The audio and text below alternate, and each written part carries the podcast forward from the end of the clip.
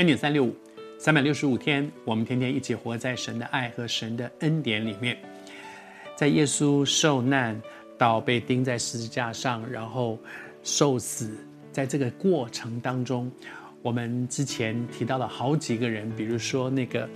那个古利奈人西门为耶稣背十字架，他当初可能觉得我倒霉死了，我只不过从那里经过就被逮过来，叫他去替耶稣背十字架。那十字架很重啊，你想想看，一个一个大男人可以钉在上面，可以撑住那个十字架，绝对是很重的事。那个木头是很厚的木头，还要替他背。可是后来发现，哇，那真是一个极大的恩典呢！我竟然可以背耶稣的十字架。都是耶稣为我们钉死在十字架上，而竟然有一个人，这个人可以替耶稣背十字架。还有一个人，他的生命当中也做了一件非常美的事情，就是他耶稣死了，然后从十字架上拿下来，他用香膏去抹耶稣。有一个女人为香膏抹耶稣，那是玛利亚。但是那个时候耶稣还没有死。耶稣说：“他是为我要受死这件事预先做的预备，而真正耶稣受死之后，用香膏来抹耶稣的这个人呢，叫做约瑟。这个人他的名字呢，他的名叫约瑟。然后圣经上是说他是一个义士，那个义士那个议员。”也就是说，在当时，当时的罗马政府里面，他们有一些民意代表、议员，就好像现在我们的议员、民意代表，他是那个被选出来的。那些人是社会上有地位的，那些社会上里面他们是被别人认同的、认可的，而且他们有一个很尊贵的身份。然后他为人善良、公义。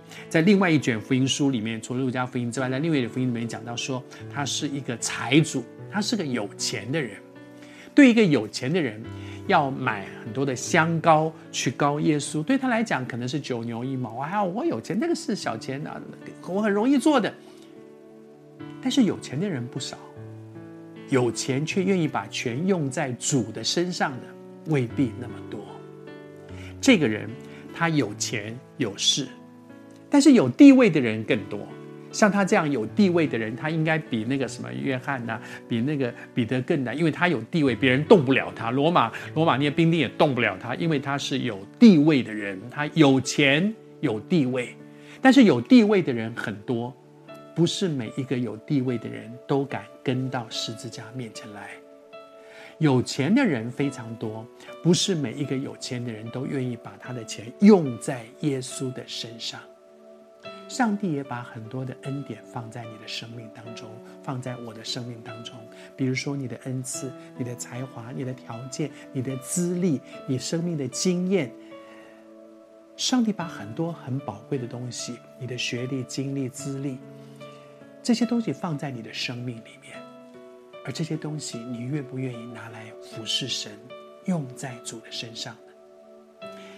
约瑟，他是义士。他有地位，他是财主，他有钱。可是最美的一件事情是，他愿意把他所有的给主用，用在主的身上。我们愿意吗？